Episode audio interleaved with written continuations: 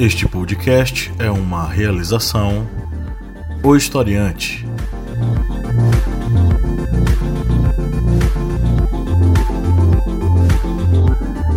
Bem-vindos, historiantes, ao seu podcast sobre as ciências humanas, é o podcast do Historiante.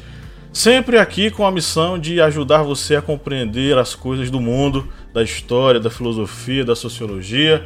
Eu sou o professor Pablo Magalhães, vocês já me conhecem. Estamos aqui para conversar sobre uma, uma série, um filme interessante chamado O Expresso do Amanhã. E estamos aqui com a bancada, vamos abrir aqui para todo mundo ver. Estamos aqui hoje com o senhor Márcio Fabiano. Oi, Márcio. Márcio, tá desligado o microfone. É porque agora são, são várias telas. Olá, minha gente, tudo bom? Tá gravado? Tá. senhora Bia Siqueira, e aí, Bia? Olá, gente, e aí, como é que vocês estão? E a senhora Lídia Verônica. Olá, cuidado com a bula.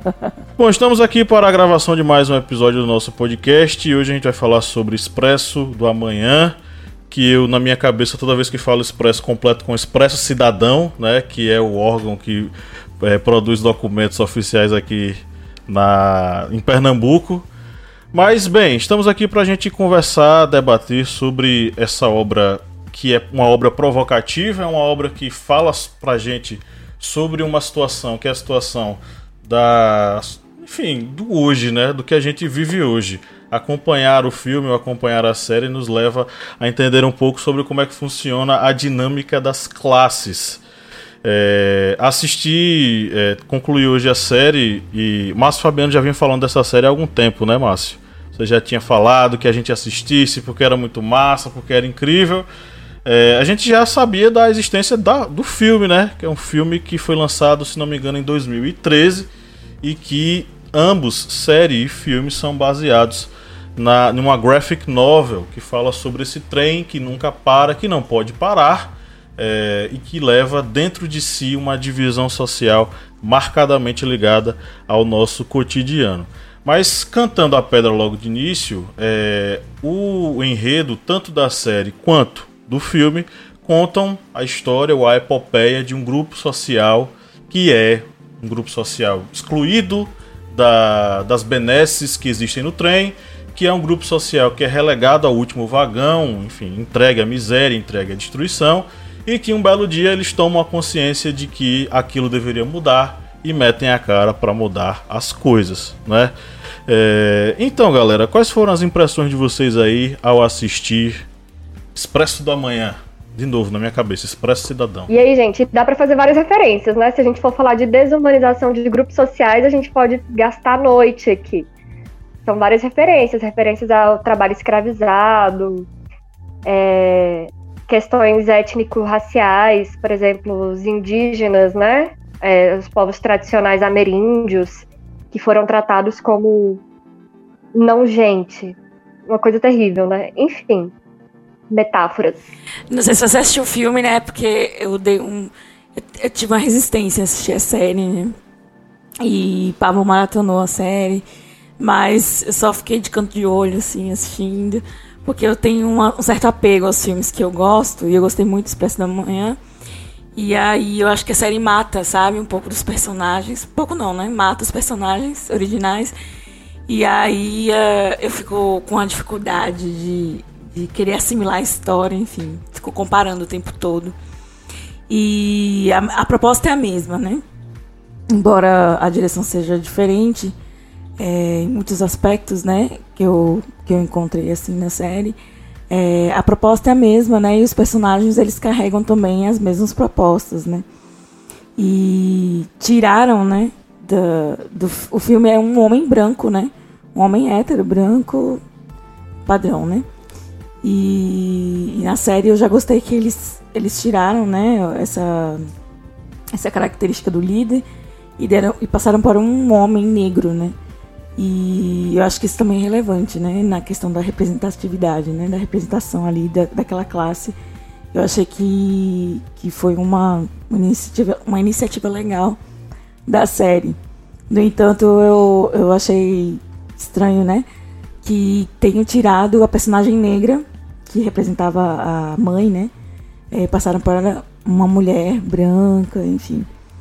É, mas eu acho que essa questão, né, de, de, desses personagens, eles, eles fazem diferença no, na questão do conteúdo, né, que eles estão que eles estão propondo ali.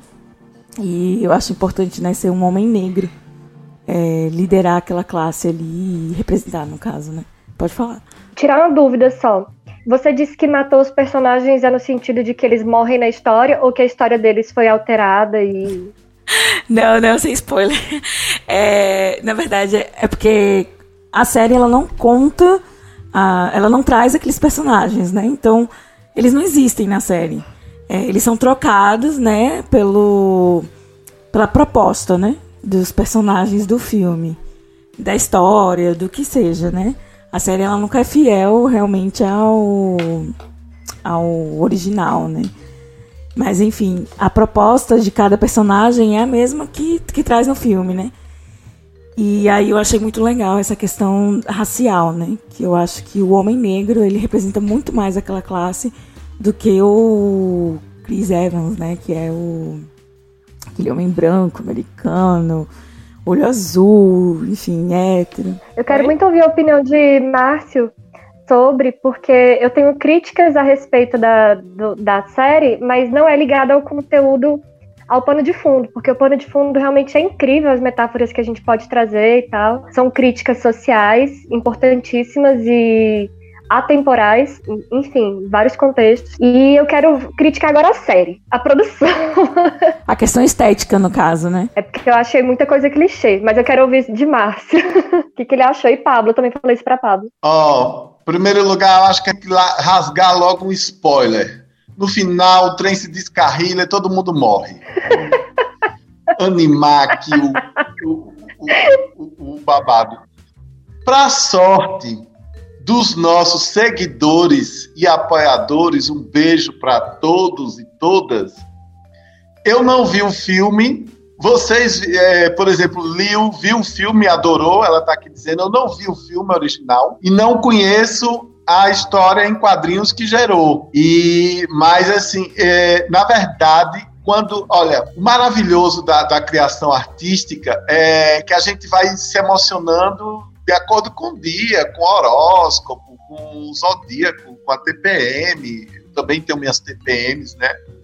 Os transtornos pré-márcio. Quando eu vi o, o trailer na Netflix, eu não, não, não me atraiu muito, não. Mas, como nós quatro aqui somos viciados em filme e em série, na hora que eu vi que a produção era do Bong Joon-ho, do filme Parasita, eu disse, ah, não, eu tenho que ver. E, de fato, é, o primeiro episódio, nos 15 minutos, já me encantaram muitíssimo, né? Porque é, começa com vários grafismos, vários efeitos especiais e, assim, é, eu, me, deu, me dá muita agonia ver o Expresso do Amanhã, porque é, eu, eu, eu sou claustrofóbico eu já teria pirado ali, eu já teria tocado fogo naquilo tudo. Mas assim, eu, eu, vou falar das coisas que eu gosto nesse momento. É, Primeiro, quando a gente vira cinéfilo e vira viciado em séries, então eu fui por causa do diretor, né? O coreano que venceu o Oscar o ano passado,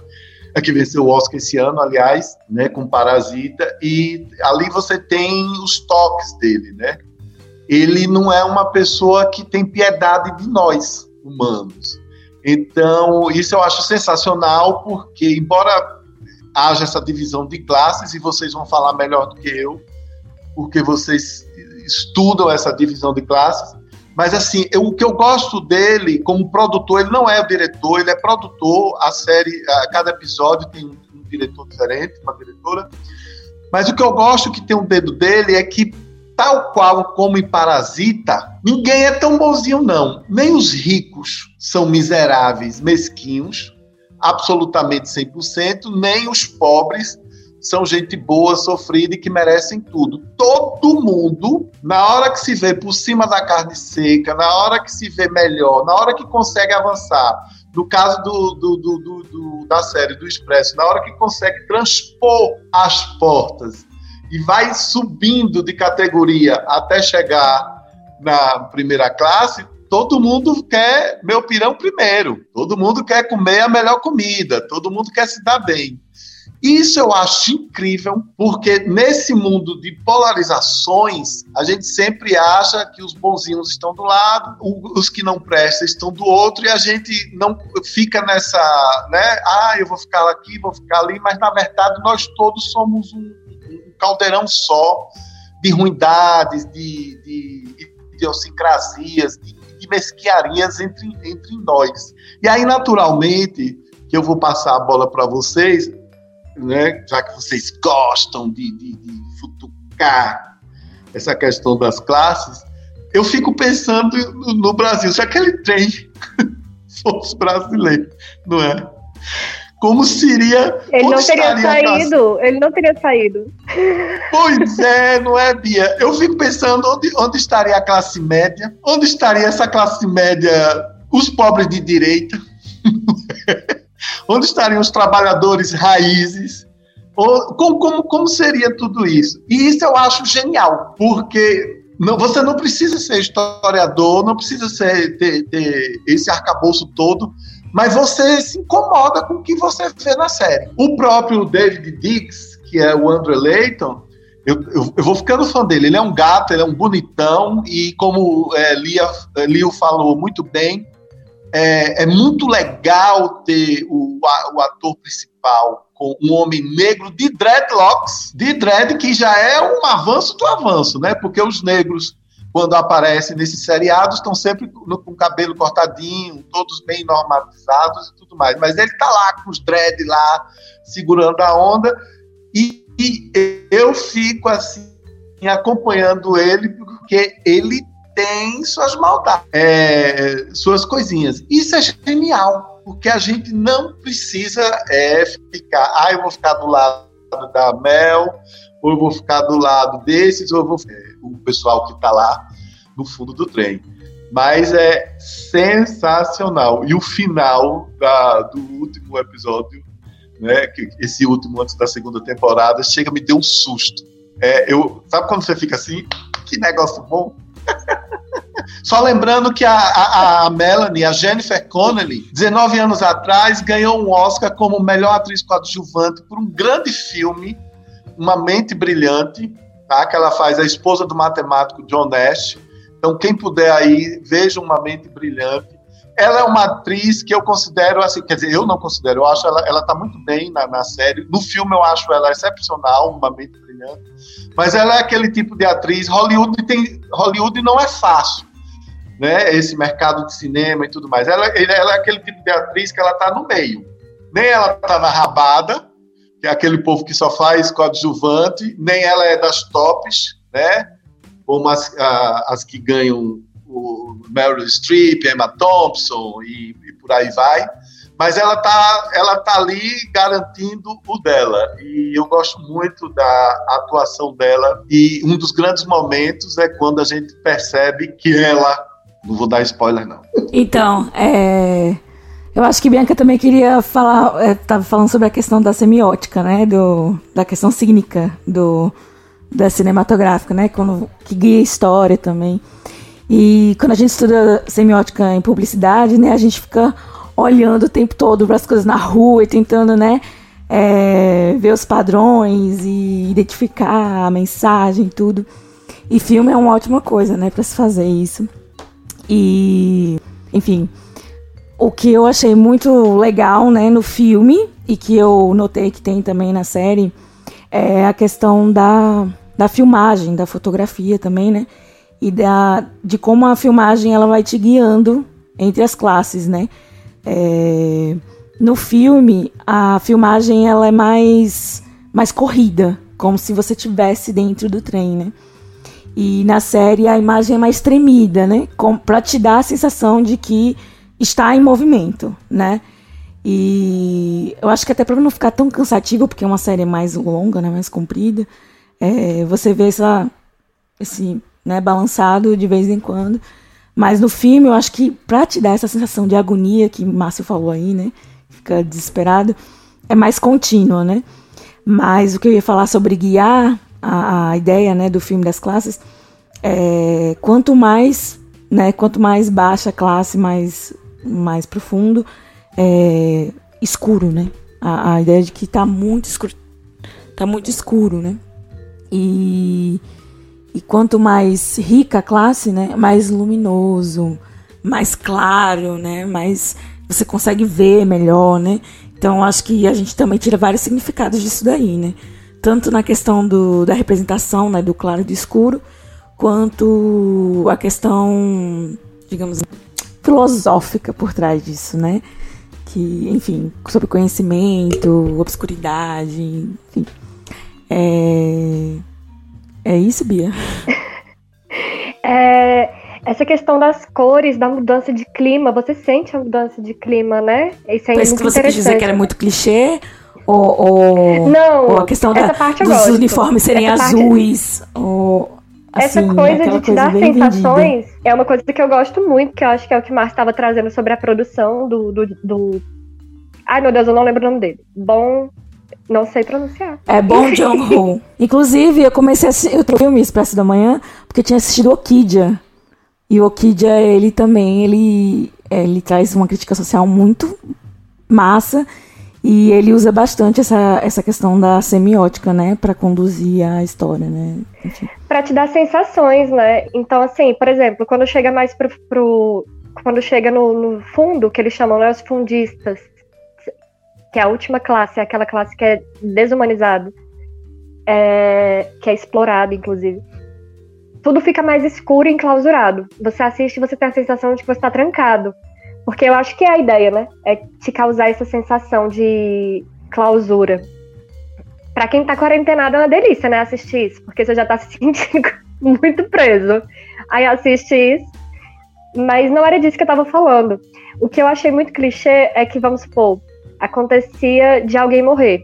Aí eu falava, com certeza vai acontecer isso, isso por causa dessa morte aí. Aí ia lá e acontecia. Ah, aí, tá. por exemplo, Muito quando óbvio. apareceu tem um casal de, lés de lésbica, gente, na série. E aí, quando apareceu elas, eu falei, ou uma delas vai trair, ou vai morrer uma das duas. É, ou os dois. Porque todas as séries que aparecem um casal de lésbicas, isso acontece.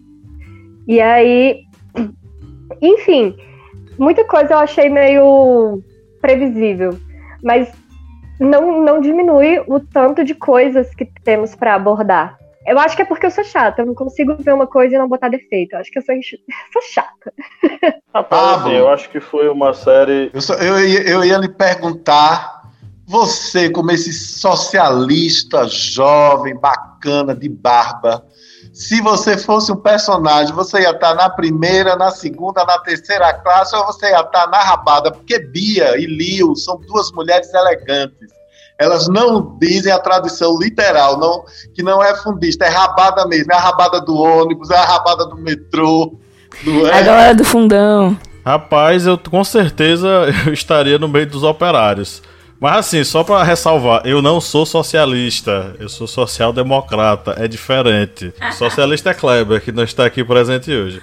Mas o que eu queria dizer é o seguinte: eu, a organização dos vagões é interessante porque ela capta muito bem. O, esse John, John Bon, Bom John Ho, com certeza esse cara ele leu é, Karl Marx, minha gente. Porque a divisão que acontece ali é uma divisão baseada na, na, na, na, na divisão de classes que Marx preconiza. Você vai ter lá a primeira e a segunda classes, que são é, a galera de cima. A primeira classe é uma galera que fica lá de boa, tomando café, jogando e tal. Galera que vive é, muito bem porque investiu no trem e a galera que detém o capital. A segunda classe é composta por profissionais especializados em alguma coisa e tem a, a, a moça oriental, né, que é eu esqueci o nome dela, que ela, ela diz que ela é cientista e ela tá lá fazendo pesquisas e tal, com peixe e tudo mais. Inclusive, ela prepara lá o sushi e, e o sake pra galera tomar e beber e comer. É... Ou seja, segunda classe composta de é, funcionários, altos funcionários, profissionais liberais, está tudo dentro ali do pensamento marxista. A terceira classe é a classe dos operários. Aí vamos lá. A segunda e a terceira classe não é de capitalistas. A segunda e a terceira classe são as classes médias, pessoas que precisam trabalhar para poder justificar sua estadia naquele local. É, e isso é o pensamento marxista. O cara tá aplicando isso na história do, do vagão lá do trem, né? Tanto ele, diretor, quanto os caras que desenharam a graphic novel. Porque a gente tem que lembrar que antes disso tudo, antes da série, antes do filme, nós tínhamos a HQ. E a HQ já preconizava essas coisas. E lá, a terceira classe é a classe dos operários. Aí atrás da classe dos operários, tem a galera do fundão, que Márcio disse aí, né? A galera da, da rabeta. A galera da rabeta também tá, na, tá, tá em Marx. É o Lupen proletariado. O Lupen proletariado está abaixo do proletariado. É a galera que não tem nem especialização para fazer as coisas. É a galera excluída de tudo. É a galera que topa tudo por alguma coisa. Inclusive, topa tudo por. Um, biscoito. Um, é, topa tudo por biscoito, por. É, é, de, é, enfim, comida, seja lá o que for. E aí você tem uma divisão marxista desse negócio. É uma divisão, é tão divisão marxista que eu, eu acho interessante o modo como eles usam o termo revolução. É, ao longo da série ele fala: o trem já fez não sei quantas revoluções. Revolução é um conceito historiográfico que diz o seguinte: uma revolução é um caminho de retorno ao início. É uma, um reinício de alguma coisa. Com a Revolução Francesa é que esse, é que esse termo vai passar para significar outra coisa. Revolução é a transformação de algo, resetando esse algo do zero, começando com outro sistema. Então eles, fa eles falam lá: esse trem já fez cento e não sei quantas revoluções, cento e não sei quantas, 190 e poucas revoluções. E aí no final, o, o, no final não, num dos episódios, né, no final, o personagem diz: agora essa revolução vai ser diferente. Ou seja, ele dá um outro significado para o termo revolução. E isso é um cuidado com a construção marxista da série. Então, a gente tá falando de uma série marxista, a galera vai assistir, pô, Netflix e tal, o símbolo do imperialismo, do capitalismo, não sei o quê. Porém, contudo, todavia, nós estamos assistindo uma espécie de parasita vezes 10, com pitadas de Quentin Tarantino e Bacurau, é, potencializado pelo pensamento marxista, é isso. Doutrinação marxista no, na Netflix. Cancele sua, sua conta, se você é contra. Vai ter uma baixa assinada daqui a uns dias na internet. Por favor, assinem. É, mas é, outra questão que, que Pablo falou sobre as, os fundistas, que, que é o, o, são a classe abaixo do proletariado. É, eles são, por exemplo, as pessoas que, que não estão dentro do mercado de trabalho, que são exploradas, é, que não têm moradia. Tanto que eles falam isso, né? Não chega comida direito para eles lá na, série, na história da série.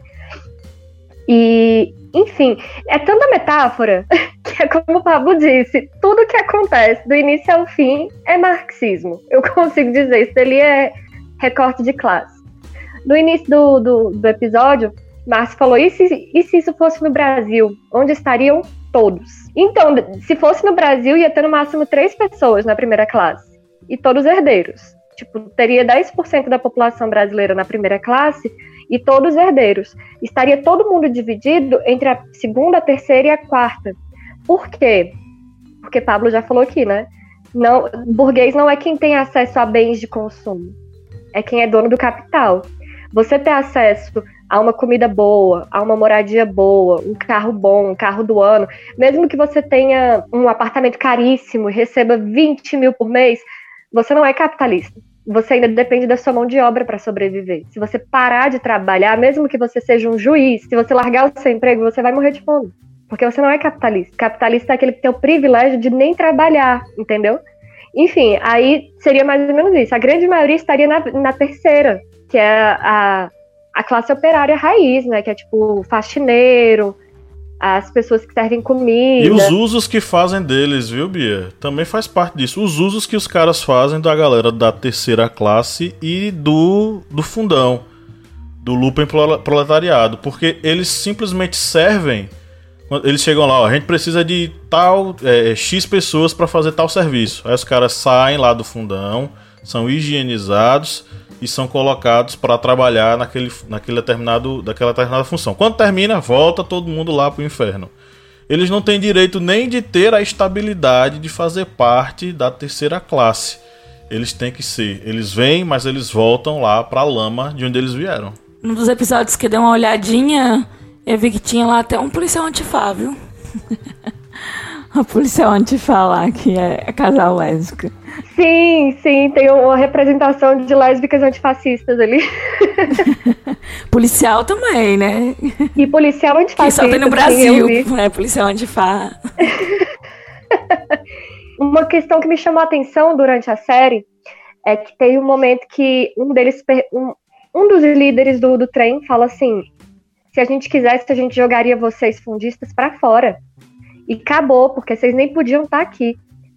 E aí eu parei para pensar, né, na hora, eu falei, e por que que não bota? Se pode, e você não quer essa galera ali, por que que você não bota? É porque você precisa deles. Eu comecei a refletir, né? Que a pessoa que a pessoa que estuda ciências sociais, ela vai ficando doida. Tudo que as pessoas falam, a gente fica refletindo de onde veio e para onde vai. E aí eu fiquei pensando, se eles não jogam para fora é porque eles precisam daquela mão de obra. Por quê? Porque eles precisam da mão de obra sub, como é que fala? Sobrando uma mão de obra a mais, para quando alguém do terceiro, quando eles quiserem descartar alguém do terceiro e do segundo, eles vão descartar. Porque existe uma galera lá do fundo que tá afim de entrar no terceiro e no segundo. É importante ter esse sobressalente para manutenção Isso, do, do é, a, realimenta o sistema, o sistema vai se realimentando constantemente. E aí você vai ter uma galera disposta a tudo. Tem uma parte, e aí, é, enfim. Vou, é a mola vou, precursora, né? É, eles são, eles são necessários. Eles são necessários para fazer a manutenção do sistema. E aí, mantendo o sistema, você mantém os privilégios. Aí os, é, tem uma parte lá que um dos caras que vai lá pro fundo, ele vai lá pra frente e acaba gostando e quer ficar lá porque ele tem acesso ao prazer, ao consumo, ele tá muito bem lá, muito feliz. Isso é muito recorrente na sociedade quando alguém que por alguma questão, por alguma razão, começa a ter acesso a determinados bens de consumo que ele não tinha antes. Ele começa a olhar o sistema e diz: Rapaz, que sistema massa, esse sistema é muito bom. Basta você se esforçar, basta você ser legal, basta você. É, vender ter... a mãe. É isso, é, vender a mãe, basta você ser, ser meritocrático. Se você for merit isso mesmo. Seja meritocrático e sendo meritocrático você vai ter isso tudo. É aquele bom e velho conto de fadas que permeia a nossa vida, de que basta você é, andar de acordo com o sistema que você vai caminhar, você vai para os vagões da frente. E até nisso é interessante. Tem uma fala de um, de um personagem que diz o seguinte: Antes eu trabalhava num prédio, eu era construtor. E aí eu entrei aqui no trem e eu descobri que o trem nada mais é do que aquele mesmo prédio deitado. Porque é a mesma questão, os, os andares de cima relegados para as, as pessoas mais importantes de determinada empresa. Sim, eu acho que ele era um faxineiro, não? Que ele fala, eu, eu consigo ver o mesmo, o mesmo funcionamento do prédio, só que é deitado. Fala aí, Márcio. Eu queria só botar lenha na fogueira de vocês, que é o seguinte: vocês, com muita propriedade, estão aí falando sobre é, a, a, o background marxista que está por trás dessa série. E eu estou aqui pensando no diretor, que é da Coreia do Sul, que é capitalista, ao contrário da Coreia do Norte, que não é nem comunista, aquilo dali é uma outra coisa, né? Um país onde as pessoas têm a nossa idade não sabem que existiram os Beatles. Imagine o que deve ser aquele negócio, com todo respeito aos irmãos coreanos do Norte. O, o, o, produtor, o dedo dele, de, o dedo da, da expressão cinematográfica dele, do Bon Joon-ho, está lá em Expresso da Manhã, em vários. E é maravilhoso, é genial, porque a gente vai é, percebendo os detalhes. Mas eu, eu queria aqui incomodar vocês dizendo o seguinte: tem um, um, um, um produtor né, que cria uma, uma série que questiona o capitalismo, mas ele foi receber o Oscar, que o Oscar é legal. O Oscar faz vender mais o filme. O Oscar tem um retorno financeiro incrível. Todo mundo fala mal do Oscar, e isso aqui eu vou fazer um veneninho Inclusive, é, colegas, eu não sou crítico, né, mas colegas cinéfilos falam, ah, porque o Oscar é uma babaquice, porque isso, porque aquilo, mas está todo mundo assistindo lá, eu não perco por nada desse mundo. vou pro meu vinho, meu espumante, vou ver, fico falando dos vestidos, das roupas. Mas todo mundo que critica também, uma boa parte, quer ganhar aquela estatueta, porque aquela estatueta, nesse mundo de entretenimento, e agora cada vez mais um mundo streaming de entretenimento, significa mais lucros adiante. Então, eu, eu, só, eu, só, quero esse veneno porque eu sei que vocês vão, vão, vão, vão contra-atacar e é para isso que o nosso podcast serve. Então, é isso, não é? tá bonitinho, tá, tá ótimo, entendeu? Não, é, claro, é, é, é são aquilo mesmo. Eu quero aqui mandar um beijo para Kleber. Falar, pra... viu?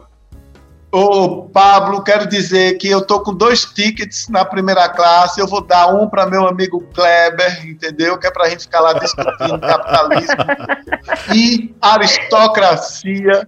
Mas vamos lá. O que é que vocês contra-atacam aí, minha, meu querido e minhas queridas? Rapaz, é o seguinte. Essa resposta foi dada dentro da série mesmo, viu? Por quê? E aí, vamos lembrar do, do Litton, né? É André Litton, né? O nome dele, não lembro direitinho, né? Mas o André Lita, até o momento em que ele luta, ele briga, é, ele pega em armas e tenta abrir ali na força, é, as estratégias não dão certo. A partir do momento em que ele tenta, ele pensa o seguinte: bom, e se a gente tivesse pessoas infiltradas no sistema que trabalhassem de acordo com nossos interesses? E se a gente tivesse pessoas participando da parte inicial, na ponta é, inicial? desse, dessa divisão social.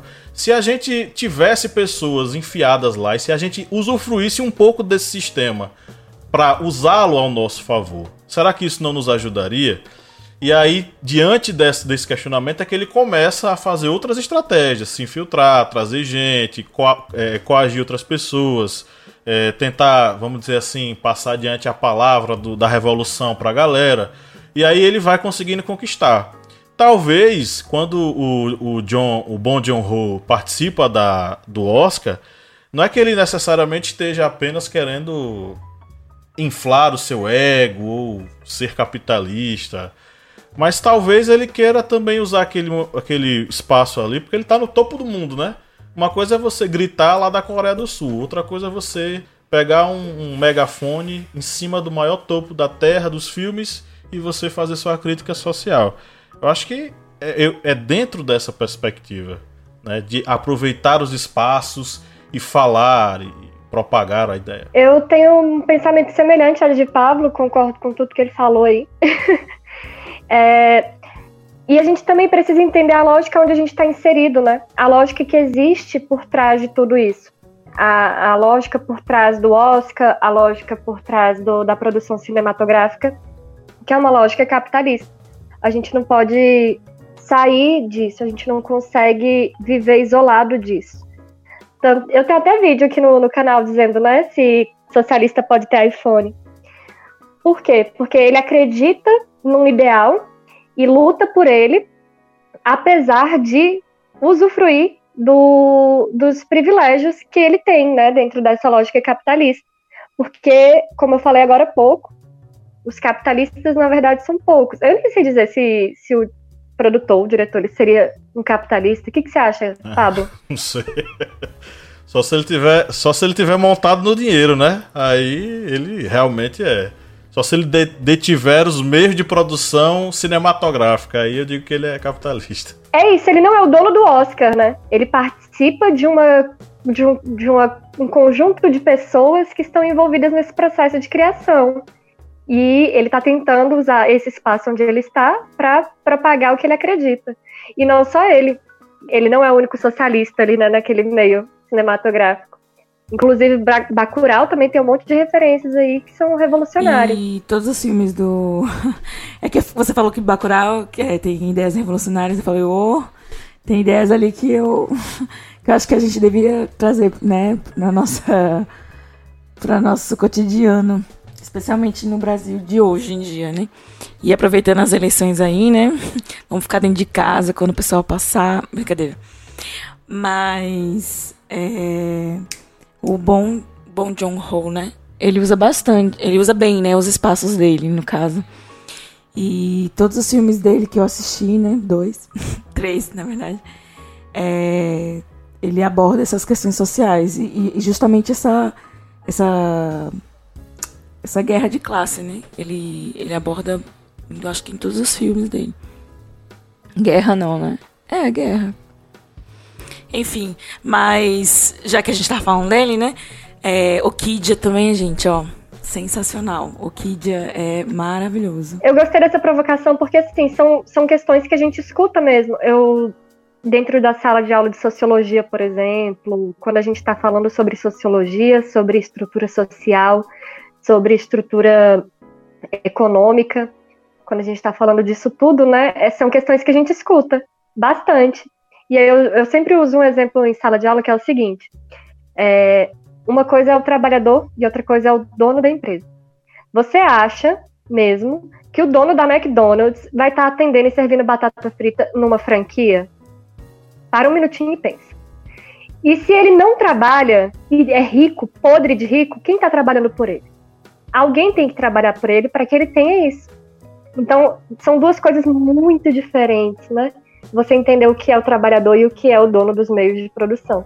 Mesmo que o trabalhador do McDonald's tenha um iPhone. Isso não faz dele rico, ele não é dono do, do McDonald's. Pois então, e aí eu vou, eu vou, eu vou envenenar mais, botar essa lenha na, na fogueira aí para vocês responderem com inteligência. Mas fala que, que vai envenenar, o negócio tá pesado aqui. Vou envenenar vocês. Nossa, no, no, no, contexto onde a Naja fez uma, uma revolução, né? A revolução dos bichos aí aconteceu semana passada. É verdade. Tá, tá tendo uma revolução dos bichos aqui no DF. Aliás, aproveitando, aproveitando o momento, uma saudação para a Naja, uma saudação para a Ema. A Ema gemeu no toco do Juremal. O Brasil é um. O Brasil é, é. Eu não sei o que é que a Netflix ainda não fez a grande série da vida dela, que é Brasil, com S mesmo, entendeu? porque o Brasil é impressionante. Não há roteirista do mundo que consiga alcançar a nossa capacidade diária de inventar uma maluquice. Mas vamos lá. É, é, é óbvio, é óbvio, Bia, que como você falou, nós vivemos numa sociedade de consumo. E, não, e a gente consome não só, claro, comida, bebida, como a gente consome esses objetos, inclusive os objetos icônicos, como os iPhones e outras cositas mais, é, roupas de marca e tal. E, naturalmente, a gente consome, e esse é o tema do nosso podcast, hoje a gente consome cultura, a gente consome entretenimento, o que é apresentado a nós, o que é ofertado a nós, né, de diversas plataformas, o que é que nos faz sair de casa para ir aos cinemas, como a gente costumava ir antes da pandemia. Se Deus quiser, em breve estaremos de volta. E, e como isso tudo é, é, é, processado.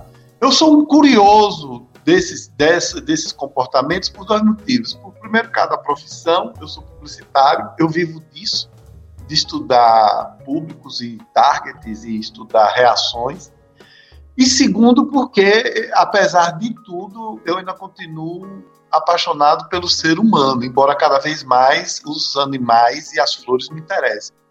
Então, me recordo que numa, numa disciplina de, do mestrado em etnografia, uma disciplina especial que eu cursei lá, havia um índio convidado, né? e o meu professor, que, que também já falou aqui, conversou com a gente sobre apropriação cultural, o professor Carlos Alberto, ele sempre nos falou que disse, olha, eu aprendi e digo em sala de aula que índio fala sobre a questão indígena, porque a gente não, quem não é índio não sabe, não viveu, né, na, na, na, na nas situações dele, não tem as questões dele. Aí tudo bem, o índio foi, era um rapaz muito fofo, não me lembro qual era a tribo dele, e era um jovem mesmo, eu acho que ele devia ter 20 anos, e ele entrou na sala e tal.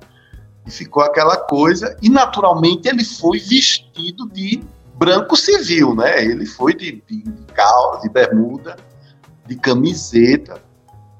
Óculos e tal, falou um menino muito, muito simpático, muito fofinho e etc, etc.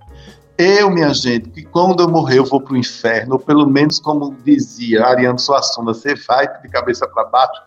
Eu não consegui, Bia, deixar de olhar. Estou olhando o menino de cabeça para baixo. Quando eu olho, ele estava calçado com uma sandália tá? da, da marca Coca-Cola. Essa marca bem burguesa, que eu acho brega, entendeu? Nada contra e tudo mais, mas eu acho brega. Essa marca Coca-Cola tem umas sandalinhas tipo Havaiana que tem Coca-Cola do lado. Eu acho que Coca-Cola, o refrigerante, eu admito. Inclusive, se eles quiserem patrocinar a gente, né, Pablo? Eu admito. Aí, quando ele saiu naturalmente, aí a gente começou o debate, foi riquíssimo, não é? Eu aprendi realmente a, a entender sobre o, o, lugar de fala ali naquela aula, mas eu não pude deixar de dizer, sim, mas e o que é que vocês acharam da sandália Coca-Cola dele? Ele tem ou não tem direito? Claro que ele tem, cara pálida. Todo mundo tem direito a usar o que bem quiser e a consumir o que bem quiser dentro da, da sua expressão, do seu cotidiano de vida. Eu não tenho o direito de usar um cocar. Nunca usei. E entendi por que é que eu não posso usar um cocar. Não é? Não é a minha história, não tem a minha emoção, não é a minha expressão de fé. Eu preciso respeitar aquilo ali, porque nós estamos nesse espaço de privilégio e que, mesmo que não o façamos, nós convivemos com quem ridiculariza isso. Então, aí volto para o Expresso do Amanhã. O que é muito interessante, aliás, Bia, vou dizer uma coisa que eu gosto muito: os atores são muito bem dirigidos. A gente não. Vocês têm um personagem queridinho? Eu não tenho. Eu não tenho. Eu comecei achando a, a Melanie antipática, agora já acho ela super humana, ela é mãe. Ela precisa resolver aquela questão com a filha dela, né? Achei ela o, passa por uma transformação, né, Márcio? Então, ela passa por uma transformação. Então, né? prefiro ser Prefiro ser essa no, na ocasião. Beleza. E pronto, ótimo, Pablo, porque isso é a riqueza de uma história, de uma narrativa.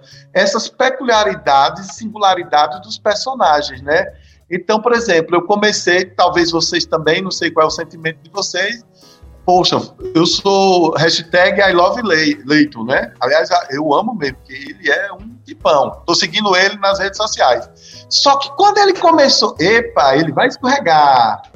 Aí eu disse, poxa, esse cara é que é bacana.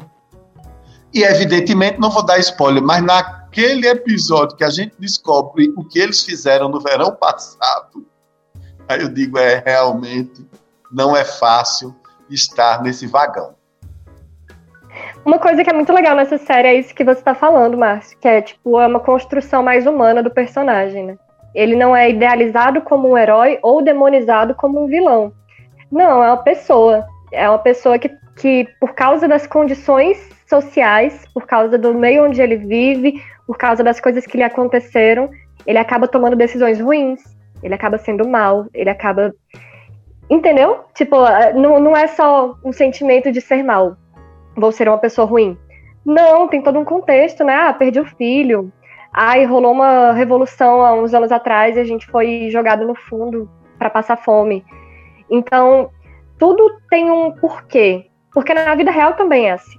Ninguém é vilão ou, ou herói. Na vida real também, a gente é produto do que a gente viveu, produto do que a gente so foi socializado, né? Então, a gente é, é produto do meio. É, isso é meio, meio reducionista, mas infelizmente é um pouco disso. A gente é fruto do meio também. Também, viu, gente? não quer dizer que a gente não seja dotado de consciência. Esse debate que, que Mário, é, Márcia adentrou sobre a questão indígena, a gente teria que fazer um podcast inteiro para falar tudo que eu gostaria, porque falar sobre essa questão identitária das populações ameríndias, das populações nativas do, da América do Sul e tal, é uma questão profundíssima. Eu estava ontem mesmo eu estava escrevendo sobre isso e é, é, uma questão longuíssima, mas ele resumiu bem, né? Assim, a gente branco, a gente tem privilégios estruturais. Isso a gente vê na série também. As pessoas que estão lá na primeira classe, elas têm privilégios estruturais, mesmo que ela não perceba. Aquela cientista, por exemplo, a que é do casal de, de ela muitas vezes ela se bota isenta da situação, ela quer trazer a namorada para a classe mais, mais alta e ela não quer participar da revolução, ela é contra a revolução, porque ela não se enxerga dentro desse sistema. Ela tem é, privilégios estruturais. Isso não quer dizer que ela, porque ela quer, ela vai oprimir todo mundo. Ela está oprimindo a galera que está no fundo, sim. Mas não porque ela quer. Não porque ela é ruim. É por causa da estrutura onde eles estão vivendo. E isso você vê. Aí tem outra personagem no, no, na, na classe segunda, na segunda classe, que ela tem essa consciência, que é aquela que é artista, gente, sabe? Que ela é a favor da revolução. E ela já entende a, a consciência de classe, que ela olha e fala: não, esse sistema onde a gente está inserido está todo errado. Então na série você tem esses dois, essas duas facetas. A pessoa que tem consciência de classe, que é a consciência de que estar inserido dentro desse sistema te traz privilégios, e a, a pessoa sem, sem consciência, que não compreende que as coisas que ela tem, que ela desfruta, é fruto de uma desigualdade enorme. É porque alguém está passando fome. É, a gente fez um, um, podcast sobre apropriação cultural, já tem um tempinho já. Inclusive participou o professor da UNEB, eu esqueci o nome dele, Márcio, me ajude aí a lembrar. Carlos Alberto, que foi com quem eu tive justamente uma aula sobre etnografia. Isso mesmo. É, eu queria falar sobre como isso, essa representação é tão real a partir do momento em que nós vamos, a, nós vamos ver ao longo da série uma revolução acontecer lá entre os, os, os trilhos, né? entre os vagões. E essa revolução vai fazer com que a, a chefia tá, do trem ela caia, né? E aí a gente vai ter aquela boa e velha disputa das elites sobre quem será o cara que vai liderar a revolução. E eles começam a discutir, né? Ah, mas a gente precisa aparecer porque a gente tem que liderar a revolução, a gente tem que aparecer como a, a, os, no, os, novos líderes porque a gente não tem mais a, a liderança. É, essa disputa pela liderança né, desse processo, por quem é que vai chefiar, é uma, uma, uma disputa que vai estar tá lá característica de quem está na primeira classe. Porque tem até diálogos onde o, o, o André ele fala que lá no fundão apesar de dizerem que eles eram canibais, essa questão do canibalismo já tinha sido resolvida. Mas é, o problema estava na primeira classe, porque entre, entre os membros da primeira classe eles tinham um assassino que cortava partes de pessoas, né? É, eu fiquei meio é, um, um, pouco é, chateado porque logo no quarto episódio a gente já descobre quem é o assassino, né? O quarto episódio é praticamente o início da, da série. Mas aí vem todo o desenrolar restante da história, com o processo revolucionário que vai se, se instaurar. Inclusive, nós temos a, a, a tomada da Bastilha é, na série. A tomada da Bastilha é a tomada do vagão leito, que é o vagão bordel deles.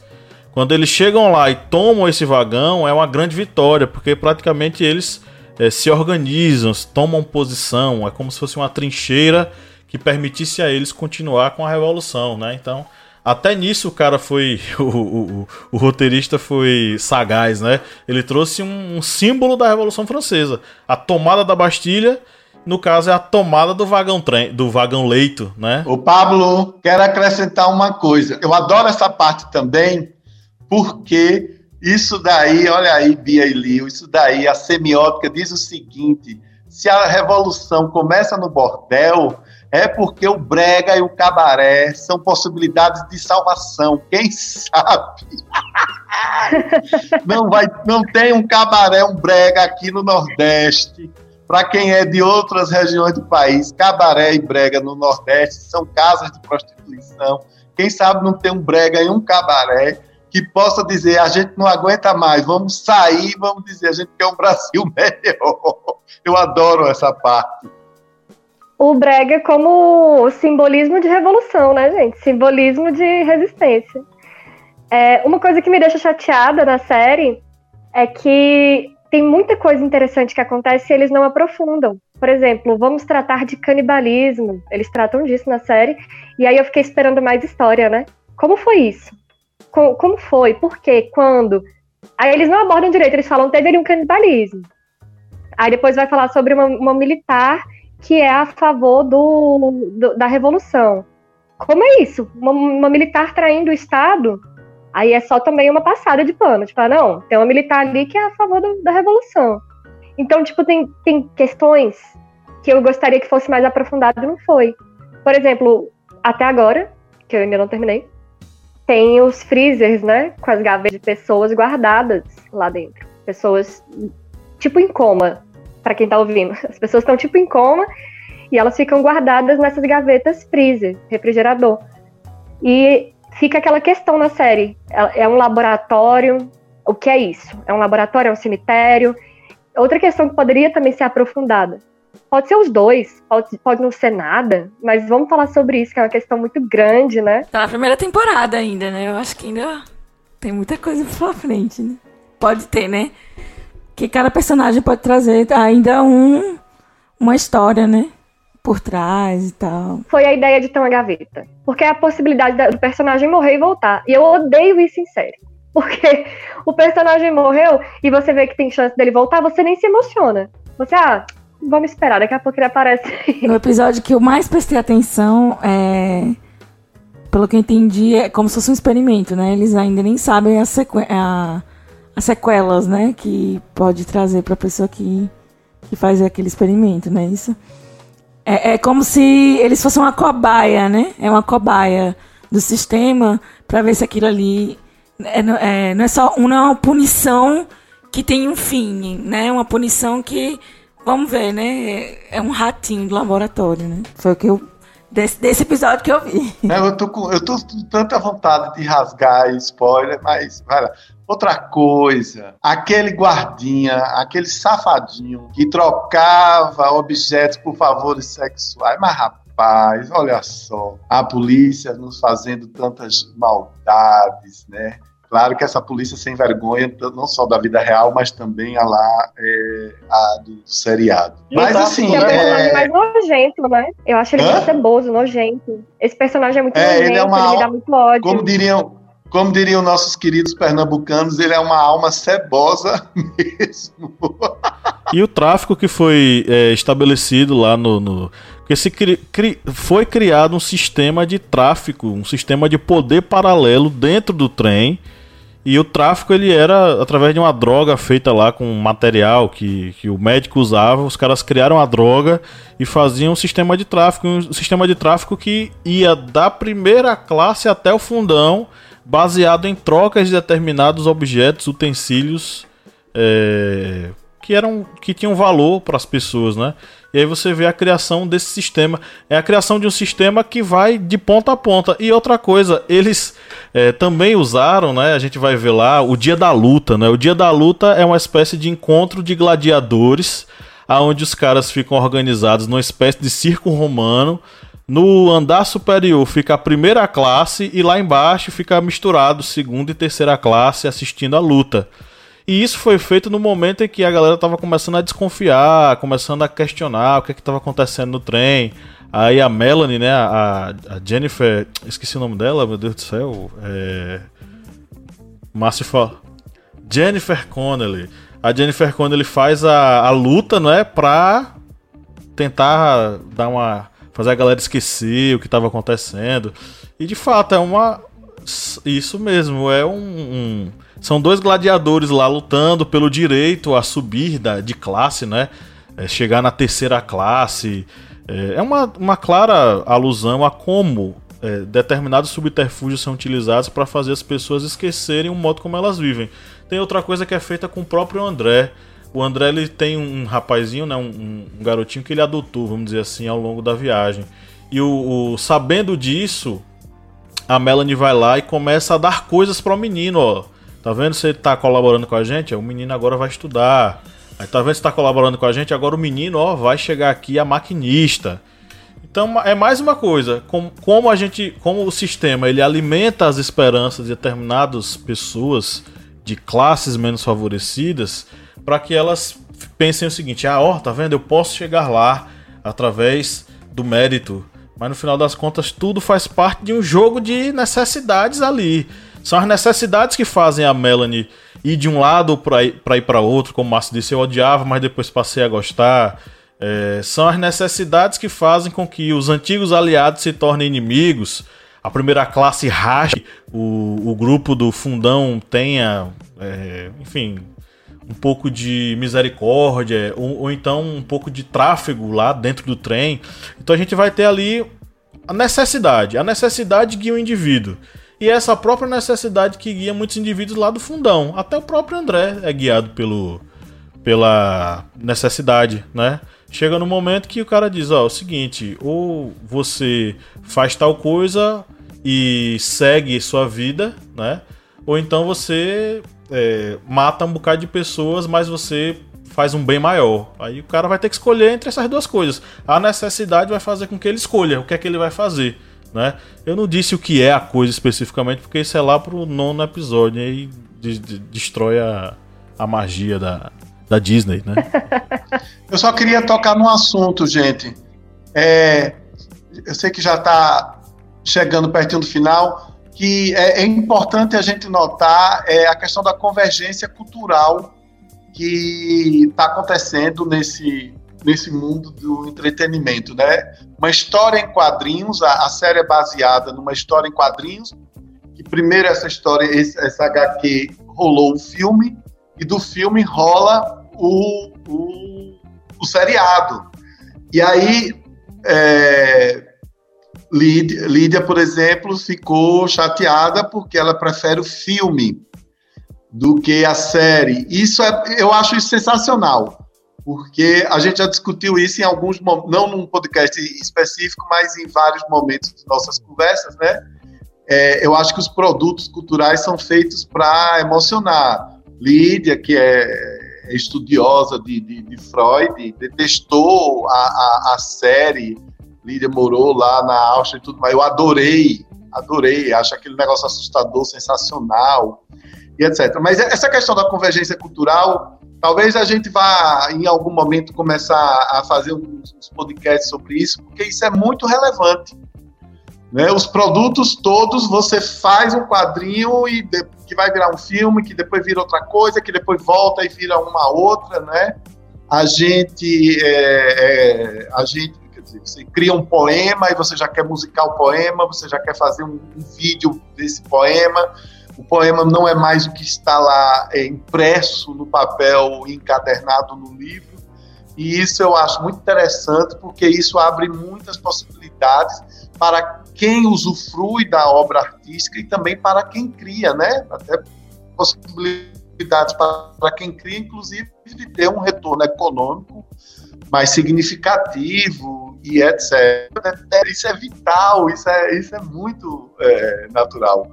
Eu tenho alguns é, amigos mais jovens que são fascinados por séries de TV.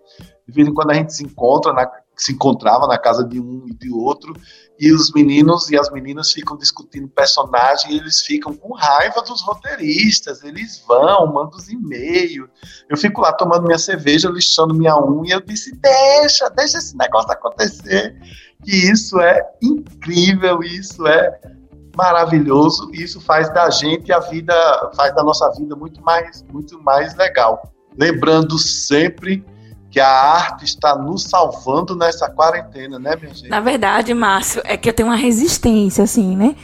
É, se eu, por exemplo, se eu li aquela história num livro, eu vou ter uma resistência para ver o filme ou ver a série. É como se, se eu fosse a, a, a consumidora daquele, daquele nicho, né? E aí eu acho que os outros vão, estar, vão estragar a história, vão matar alguém. Uma vez eu li uma série de livros e aí saiu em seguida a, sé a, a série da TV, né? E aí eles mataram vários personagens, eu fiquei super traumatizada, porque eu tinha que ficar procurando nos episódios é, quem representava é, aquelas pessoas que foram tiradas da história, né? E eu acho que o que aconteceu a mesma coisa na série. No entanto, a proposta, ela permaneceu, né? Eu acho que ah, é sempre isso, né? Eu acho que é para vender, né, para determinado público, vai se construindo novos personagens. É, eu acho que teve mais mulheres também, né? É, representando personagens que no filme eram homens, como a policial mesmo. É, enfim, é, eu acho que é uma forma da indústria, né? É, vender mais aquela, aquela história, né? E, enfim, a importância dela existir não foi tirada, então, ok. Mas é só uma questão minha mesmo, pessoal. A pessoa, quando é fã, ela fica muito apegada, né, à história. Eu sou muito fã de Harry Potter, por exemplo. Eu sou muito fã de Harry Potter e de Jogos Vorazes. Então, eu li as obras todas e li rápido e eu, eu era nova, né? E aí, quando eu vou assistir o filme, eu fico. Cagaram minha obra meu filme, meu livro. E nem é, é uma adaptação, por isso que não é adaptação, né? É. O livro realmente vai ser diferente do, do, do, filme ou da série. Mas a gente que é fã, a gente fica, ai não, não acredito que fizeram isso com a minha, com a minha história. E o personagem, o ator também, às vezes, né? Nossa, não, ele não parece com fulano. Quem sabe quem parece com fulano? Né? Exatamente. Teve um debate recente no Twitter que era a galera debatendo a questão de que a nova Ariel princesa da Disney, a Pequena Sereia, vai ser uma mulher negra. E todo mundo puto. Nossa, a Ariel não é negra, ela deveria ser branca. E eu falei, putz, sereia nem existe. Sereia nem existe. então, qual a importância da etnia dela? O que, que isso muda da discussão, né? A discussão é irrelevante. Só quero, só quero dizer a você, Bia, que as sereias existem. Você ah, que tem um coração extrema, extremamente marxista. Eu acredito em sereias, gnomos, duendes, e eu acredito mesmo. E eu acredito nos avatares. Aqui na minha varanda, eu chamo por eles, peço chuva, peço paz, e eu tô falando sério. É, Só falta você dizer que você acredita na meritocracia. Na meritocracia. Na meritocracia. Ah, Sim, eu acredito na meritocracia da evolução espiritual, com certeza. Eu já fui um Aí, agora estou humano, mas eu vou. Transcendeu, transcendeu. Olha, vocês me fizeram agora, meninas, me lembrar, fiquei emocionadíssimo de um, de um livro da minha juventude, da no, de quem tem a minha idade, vocês estão um pouquinho atrás, coisas poucas que se chama Insustentável Leveza do Ser, do Milan Kundera, que foi um livro que no final, no começo dos anos 90, fez muito sucesso, best-seller mundial, e virou filme com o Daniel Day-Lewis. Nunca mais ouvi nada do Daniel Day-Lewis, que é um ator incrível, né?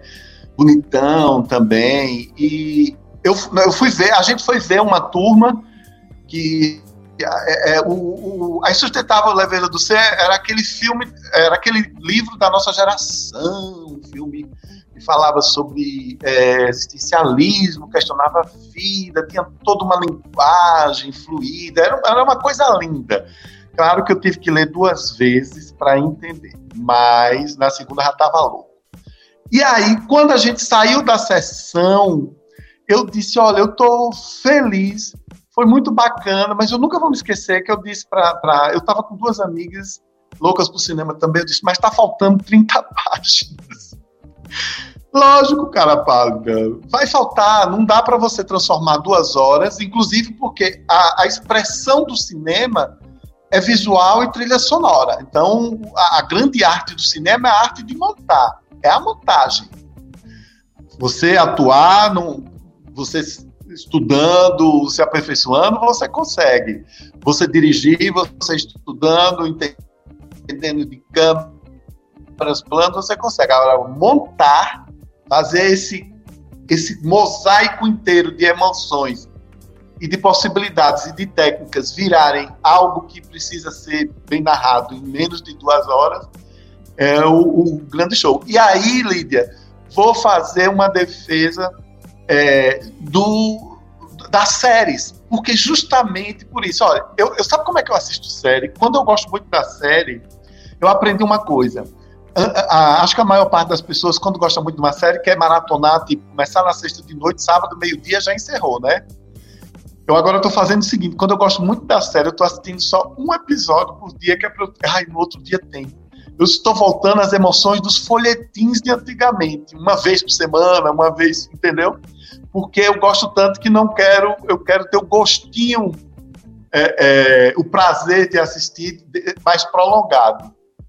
E, e, eu descobri isso porque Expresso do Amanhã eu, eu vi quatro de uma vez, aí depois disse: não, vai ser um por dia até terminar a primeira temporada para eu poder. Agora, nove e meia da noite é a hora do Expresso. Era nove e meia certinho a hora que eu ia assistir. E eu estou dizendo isso porque vou até indicar, aproveitando para indicar, sem Pablo pedir, uma série incrível, acho que vocês já viram, muita gente já deve ter visto, que se chama Casa das Flores.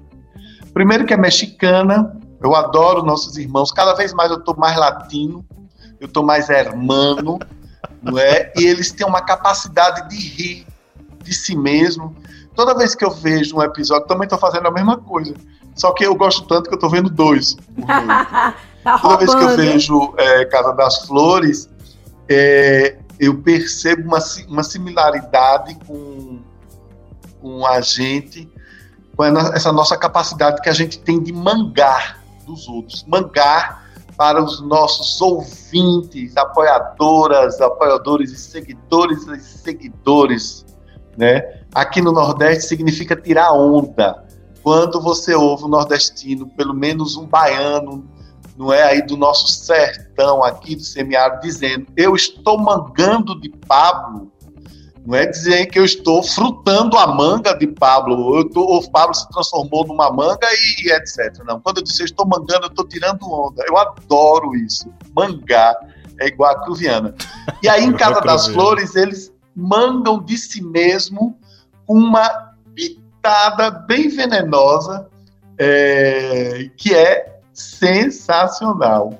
Então é, é, emocionante. Aí vocês pegam no meu, meu, no meu pé, porque eu adoro a gente falar isso até 5 horas da manhã. É bom que você sugira, né? Porque a gente entra nas indicações. É, a minha indicação, acho que todo mundo que já acompanha a gente já deve estar assistindo, é Dark, eu e Lídia estamos assistindo.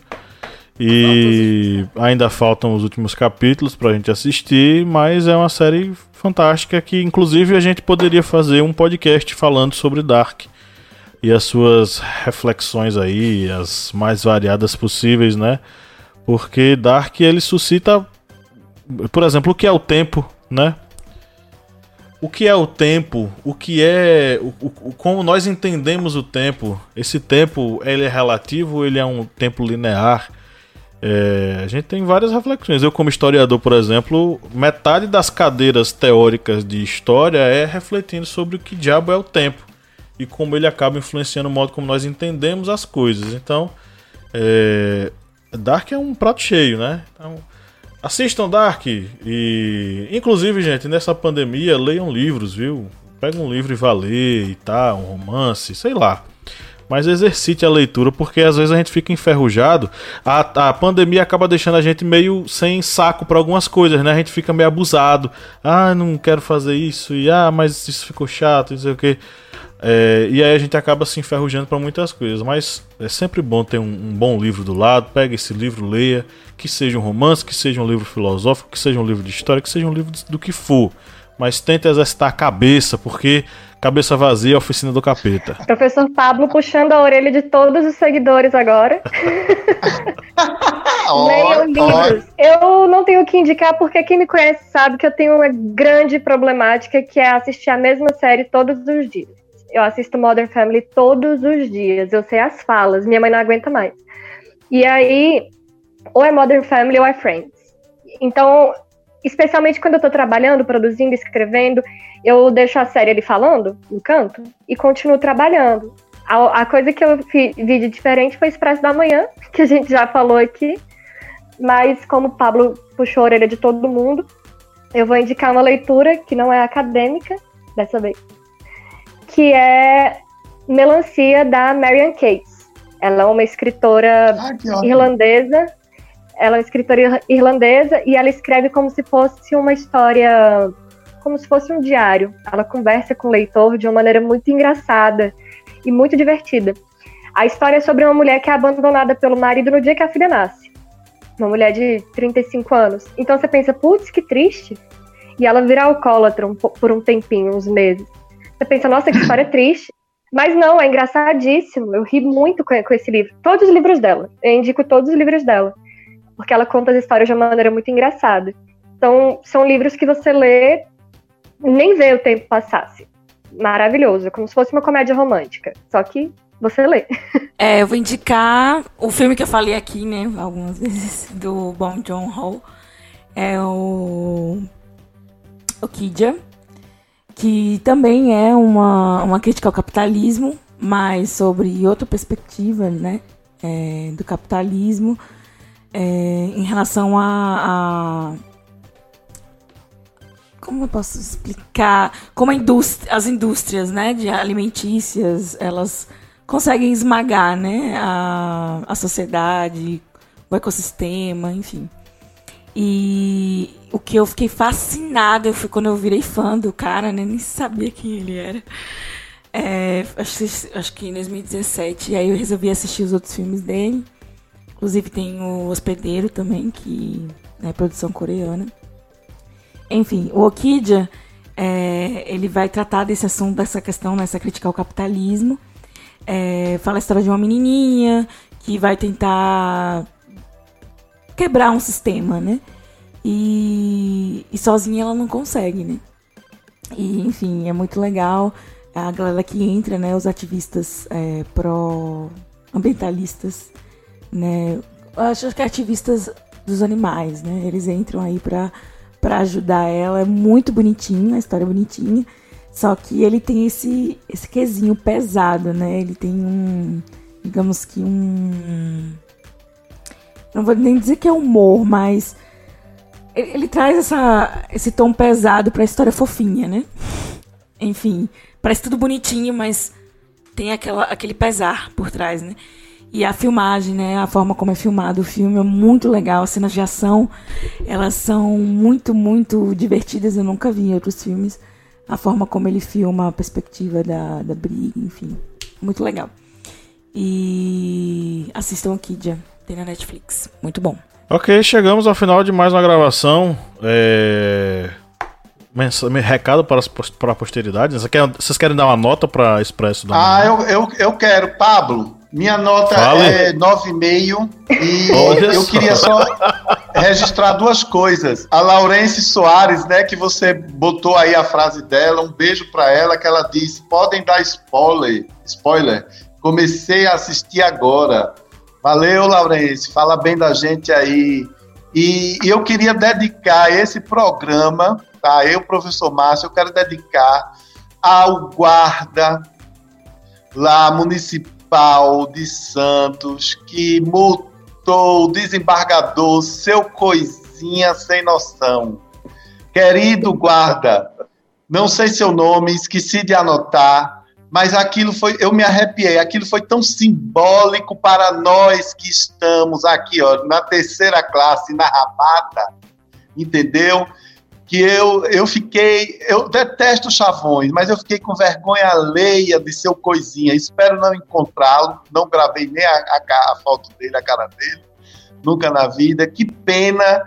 E eu imagino como é voltar para casa, né, depois de ter saído de rede nacional, ter virado um meme, como uma pessoa que perdeu a grande oportunidade na vida de instruir, de educar uma nação.